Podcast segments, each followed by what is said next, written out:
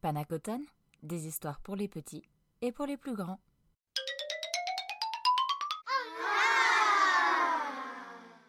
Les malheurs de Sophie. Auteur La comtesse de Ségur. Chapitre 15 Élisabeth et chapitre 16 Les fruits confits.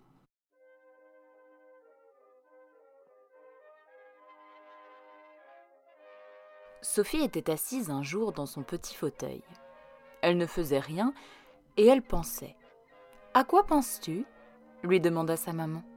Je pense à Elisabeth Chéneau, maman. Et à propos de quoi penses-tu à elle? C'est que j'ai remarqué hier qu'elle avait une grande écorchure au bras, et quand je lui ai demandé comment elle s'était écorchée, elle a rougi, elle a caché son bras, et elle m'a dit tout bas Tais-toi C'est pour me punir. Je cherche à comprendre ce qu'elle a voulu me dire.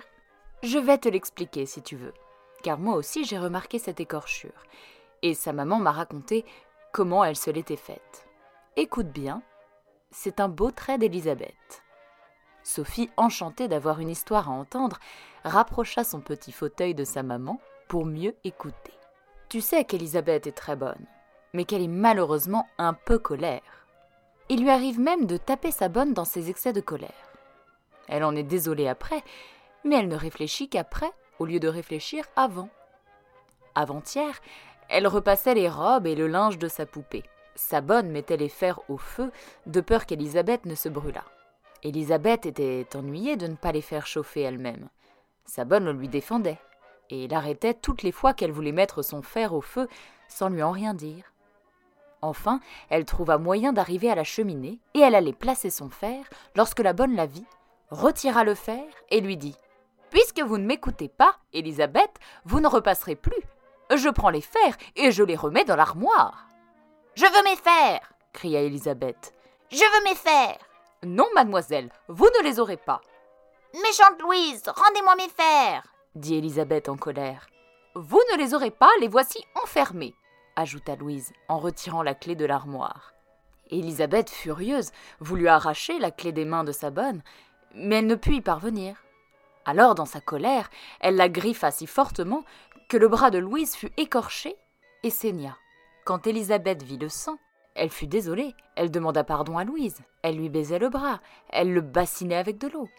Louise, qui est une très bonne femme, la voyant si affligée, l'assurait que son bras ne lui faisait pas mal. Non, non, disait Élisabeth en pleurant. Je mérite de souffrir comme je vous ai fait souffrir. Écorchez-moi le bras comme j'ai écorché le vôtre, ma bonne. Que je souffre ce que vous souffrez. Tu penses bien que la bonne ne voulut pas faire ce qu'Élisabeth lui demandait, et celle-ci ne dit plus rien. Elle fut très douce le reste du jour, et alla se coucher très sagement. Le lendemain, quand sa bonne la leva, elle vit du sang à son drap, et regardant son bras, elle le vit horriblement écorché. Qu'est-ce qui vous a blessé ainsi, ma pauvre enfant? s'écria-t-elle. C'est moi-même, ma bonne, répondit Élisabeth. Pour me punir de vous avoir griffé hier. Quand je me suis couchée, j'ai pensé qu'il était juste que je me fisse souffrir ce que vous souffriez, et je me suis griffé le bras jusqu'au sang. La bonne, attendrie, embrassa Élisabeth, qui lui promit d'être sage à l'avenir. Tu comprends maintenant ce que t'a dit Élisabeth et pourquoi elle a rougi? Oui, maman, je comprends très bien. C'est très beau ce qu'Élisabeth a fait. Je pense qu'elle ne se mettra plus jamais en colère, puisqu'elle sait comme c'est mal. Est-ce que tu ne fais jamais ce que tu sais être mal? Mais moi, maman, je suis plus jeune, j'ai quatre ans, et Élisabeth en a cinq. Cela ne fait pas une grande différence. Souviens-toi de ta colère il y a huit jours, contre ce pauvre Paul qui est si gentil. C'est vrai, maman. Mais je crois tout de même que je ne recommencerai pas, et que je ne ferai plus ce que je sais être une chose mauvaise. Je l'espère pour toi, Sophie. Mais prends garde de te croire meilleure que tu n'es. Cela s'appelle orgueil. Et tu sais que l'orgueil est un bien vilain défaut. Sophie ne répondit pas, mais elle sourit d'un air satisfait, qui voulait dire qu'elle serait certainement toujours sage. La pauvre Sophie fut bientôt humiliée, car voici ce qui arriva deux jours après.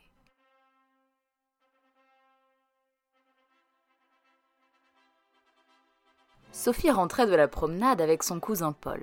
Dans le vestibule attendait un homme qui semblait être un conducteur de diligence et qui tenait un paquet sous le bras. Qui attendez-vous, monsieur? lui dit Paul très poliment. J'attends Madame de Réan, monsieur. J'ai un paquet à lui remettre. De la part de qui? Je ne sais pas, mademoiselle. Euh, J'arrive de la diligence, le paquet vient de Paris. Mais qu'est-ce qu'il y a dans le paquet?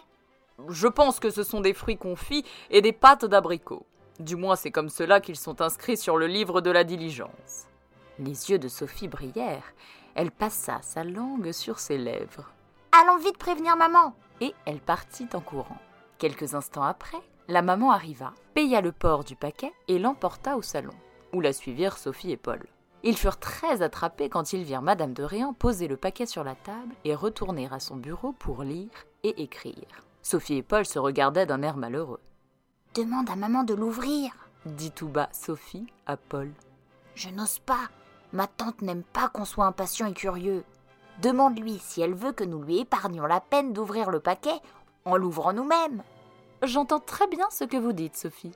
C'est très mal de faire la fausse, de faire semblant, d'être obligeante et de vouloir m'épargner un ennui, quand c'est tout bonnement par curiosité et par gourmandise que tu veux ouvrir ce paquet. Si tu m'avais dit franchement, Maman, j'ai envie de voir les fruits confits, permettez-moi de défaire le paquet, je te l'aurais permis. Maintenant, je te défends d'y toucher. Sophie, confuse et mécontente, s'en alla dans sa chambre, suivie de Paul. Voilà ce que c'est que d'avoir voulu faire des finesses, lui dit Paul. Tu fais toujours comme cela, et tu sais que ma tante déteste les faussetés. Pourquoi aussi n'as-tu pas demandé tout de suite quand je te l'ai dit? Tu veux toujours faire le sage, et tu ne fais que des bêtises. D'abord, je ne fais pas de bêtises, ensuite, je ne fais pas le sage. Tu dis cela parce que tu es furieuse de ne pas avoir les fruits confits. Pas du tout, monsieur. Je ne suis furieuse que contre vous, parce que vous me faites toujours gronder. Même le jour où tu m'as si bien griffé Sophie, honteuse, rougit et se tut. Ils restèrent quelque temps sans se parler. Sophie aurait bien voulu demander pardon à Paul, mais l'amour-propre l'empêchait de parler la première. Paul, qui était très bon, n'en voulait plus à Sophie. Mais il ne savait comment faire pour commencer la conversation. Enfin, il trouva un moyen très habile. Il se balança sur sa chaise et il se pencha tellement en arrière qu'il tomba. Sophie accourut pour l'aider à se relever. Tu t'es fait mal, pauvre Paul lui dit-elle. Non, au contraire. Ah, au contraire, c'est assez drôle cela. Oui, puisqu'en tombant, j'ai fait finir notre querelle. Hum, mon bon Paul, comme tu es bon. C'est donc exprès que tu es tombé? Tu aurais pu te faire mal. Non, comment veux-tu qu'on se fasse mal en tombant d'une chaise si basse? À présent que nous sommes amis, allons jouer. Et ils partirent en courant. En traversant le salon, ils virent le paquet toujours ficelé. Paul entraîna Sophie, qui avait bien envie de s'arrêter, et ils n'y pensèrent plus. Après le dîner, Madame de Réan appela les enfants. Nous allons enfin ouvrir le fameux paquet, dit-elle, et goûter à nos fruits confits. Paul, va me chercher un couteau pour couper la ficelle.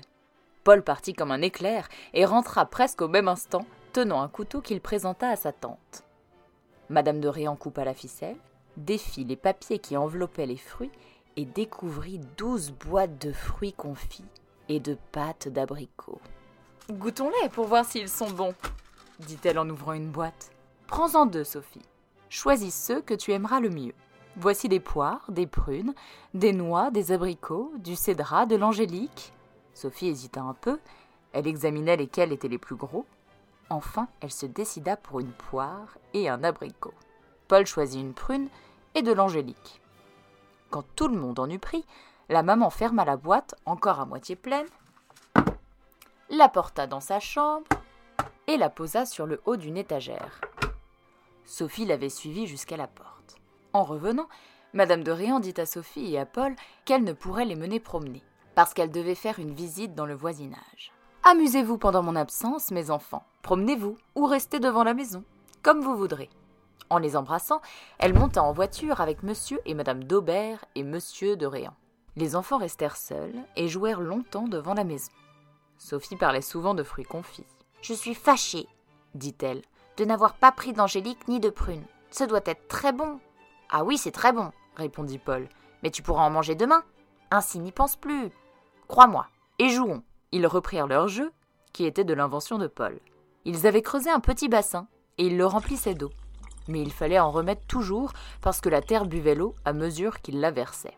Enfin, Paul glissa sur la terre boueuse et renversa un arrosoir plein sur ses jambes.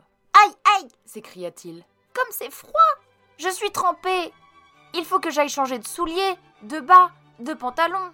Attends-moi là, je reviendrai dans un quart d'heure. Sophie resta près du bassin, tapotant l'eau avec sa petite pelle, mais ne pensant ni à l'eau, ni à la pelle, ni à Paul. À quoi pensait-elle donc? Hélas, Sophie pensait aux fruits confits, à l'angélique, aux prunes. Elle regrettait de ne pas pouvoir en manger encore, de n'avoir pas goûté à tout. Demain, pensa-t-elle, maman m'en donnera encore. Je n'aurai pas le temps de bien choisir. Si je pouvais les regarder d'avance, je remarquerais ceux que je prendrais demain. Et pourquoi ne pourrais-je pas les regarder? Je n'ai qu'à ouvrir la boîte. Voilà Sophie, bien contente de son idée, qui court à la chambre de sa maman et qui cherche à atteindre la boîte. Mais elle a beau sauter, allonger le bras, elle ne peut y parvenir. Elle ne sait comment faire. Elle cherche un bâton, une pincette, n'importe quoi, lorsqu'elle se tape le front avec sa main en disant Que je suis donc bête Je vais approcher un fauteuil et monter dessus. Sophie tire et pousse un lourd fauteuil. Tout près de l'étagère, grimpe dessus, atteint la boîte, l'ouvre et regarde avec envie les beaux fruits confits. Lequel prendrai-je demain? dit-elle. Elle ne peut se décider. C'est tantôt l'un, tantôt l'autre. Le temps se passait pourtant. Paul allait bientôt revenir. Que dirait-il s'il me voyait ici? pensa-t-elle. Il croirait que je vole les fruits confits, et pourtant je ne fais que les regarder. J'ai une bonne idée. Si je grignotais un tout petit morceau de chaque fruit, je saurais le goût qu'ils ont tous. Je saurais lequel est le meilleur, et personne ne verrait rien, parce que j'en mordrais si peu que cela ne paraîtrait pas et Sophie mordit un morceau d'angélique, puis un abricot, puis une prune, puis une noix, puis une poire, puis du cédrat, mais elle ne se décide pas plus qu'avant. Il faut recommencer, dit-elle. Elle recommence à grignoter, et recommence tant de fois qu'il ne reste presque plus rien dans la boîte. Elle s'en aperçoit enfin, la frayeur la prend. Oh, mon Dieu, mon Dieu, qu'ai-je fait dit-elle. Je ne voulais qu'y goûter, et j'ai presque tout mangé. Maman va s'en apercevoir dès qu'elle ouvrira la boîte. Elle devinera que c'est moi. Que faire? Oh, Que faire? Je pourrais bien dire que ce n'est pas moi, mais maman ne me croira pas. Si je disais que ce sont les souris. Précisément, j'en ai vu une courir ce matin dans le corridor. Je le dirai à maman. Seulement je dirais que c'était un rat, parce qu'un rat est plus gros qu'une souris et qu'il mange plus, et comme j'ai mangé presque tout, il vaut mieux que ce soit un rat qu'une souris. Sophie, enchantée de son esprit, ferme la boîte, la remet à sa place et descend du fauteuil. Elle retourne au jardin en courant. À peine avait-elle eu le temps de prendre sa pelle que Paul revint. J'ai été bien longtemps, n'est-ce pas? C'est que je ne trouvais pas mes souliers. On les avait emportés pour les cirer et j'ai cherché partout avant de les demander à Baptiste. Qu'as-tu fait pendant que je n'y étais pas? Rien du tout, je t'attendais, je jouais avec l'eau. Mais tu as laissé le bassin se vider, il n'y a plus rien dedans. Donne-moi ta pelle, que je batte un peu le fond pour le rendre plus solide. Va pendant ce temps puiser de l'eau dans le baquet. Sophie alla chercher de l'eau pendant que Paul travaillait au bassin. Quand elle revint, Paul lui rendit la pelle et dit Ta pelle est toute poissée, elle colle au doigt. Qu'est-ce que tu as mis dessus? Rien, répondit Sophie. Rien. Je ne sais pas pourquoi elle colle et Sophie plongea vivement ses mains dans l'arrosoir plein d'eau, parce qu'elle venait de s'apercevoir qu'elles étaient poissées. Pourquoi mets-tu tes mains dans l'arrosoir? demanda Paul. Pour voir si elle est froide. Quel drôle d'air tu as depuis que je suis revenue. On dirait que tu as fait quelque chose de mal. Quel mal veux-tu que j'ai fait? Euh, Tu n'as qu'à regarder, tu ne trouveras rien de mal. Je ne sais pas pourquoi tu dis que j'ai fait quelque chose de mal, tu as toujours des idées ridicules. Comme tu te fâches, c'est une plaisanterie que j'ai faite. Je t'assure que je ne crois à aucune mauvaise action de ta part, et tu n'as pas besoin de me regarder d'un air si farouche. Sophie leva les épaules, reprit son arrosoir et le versa dans le bassin, qui se vida sur le sable. Les enfants jouèrent ainsi jusqu'à huit heures. Les bonnes vinrent les chercher et les emmenèrent. C'était l'heure du coucher. Sophie eut une nuit un peu agitée. Elle rêva qu'elle était près d'un jardin dont elle était séparée par une barrière, ce jardin était rempli de fleurs et de fruits qui semblaient délicieux. Elle cherchait à y rentrer, son bon ange la tirait en arrière et lui disait d'une voix triste N'entre pas, Sophie, ne goûte pas à ces fruits qui te semblent si bons et qui sont amers et empoisonnés. Ne sens pas ces fleurs qui paraissent si belles et qui répandent une odeur infecte et empoisonnée.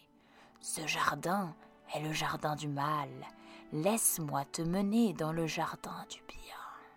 Mais, dit Sophie, le chemin pour y aller est raboteux, plein de pierres, tandis que l'autre est couvert d'un sable fin, doux aux pieds. Oui, dit l'ange, mais le chemin raboteux te mènera dans un jardin de délices. L'autre chemin te mènera dans un lieu de souffrance, de tristesse. Tout y est mauvais. Les êtres qui l'habitent sont méchants et cruels. Au lieu de te consoler, ils riront de tes souffrances, ils les augmenteront en te tourmentant eux-mêmes. Sophie hésita, elle regardait le beau jardin rempli de fleurs, de fruits, les allées sablées et ombragées, puis, jetant un coup d'œil sur le chemin raboteux et aride, qui semblait n'avoir pas de fin, elle se retourna vers la barrière qui s'ouvrit devant elle, et, s'arrachant des mains de son bon ange, elle entra dans le jardin. L'ange lui cria Reviens, reviens, Sophie, je t'attendrai à la barrière.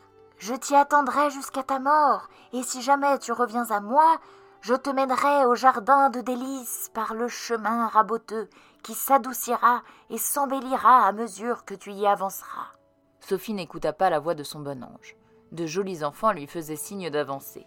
Elle courut à eux, ils l'entourèrent en riant, et se mirent les uns à la pincer, les autres à la tirailler, à lui jeter du sable dans les yeux. Sophie se débarrassa d'eux avec peine, et s'éloignant, elle cueillit une fleur d'une apparence charmante. Elle la sentit et la rejeta loin d'elle.